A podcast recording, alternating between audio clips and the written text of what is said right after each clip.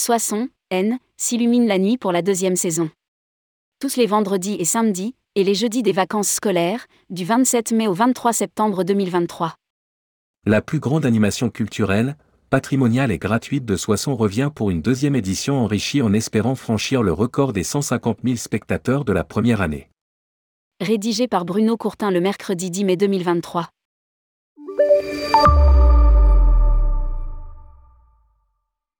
Soissons, qui fut la première capitale de la France, n'est jamais qu'à une heure de Paris.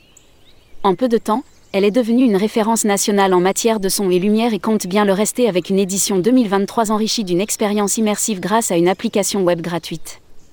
Lire aussi, la ville de Soissons lance un appel à projet pour enrichir son offre touristique.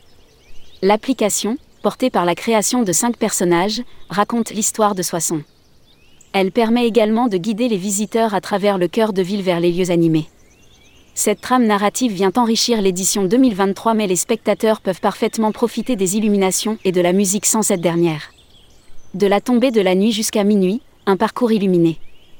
À la découverte de cinq lieux emblématiques de la ville, l'hôtel de ville, l'abbaye Saint-Léger, la cité de la musique et de la danse, le pavillon de l'Arquebuse, le square Saint-Pierre faisant appel à la technique du mapping vidéo qui met en valeur les lignes architecturales des bâtiments ou des monuments, les projections vidéo tournent en boucle sur les monuments pour une durée de 17 minutes chacune.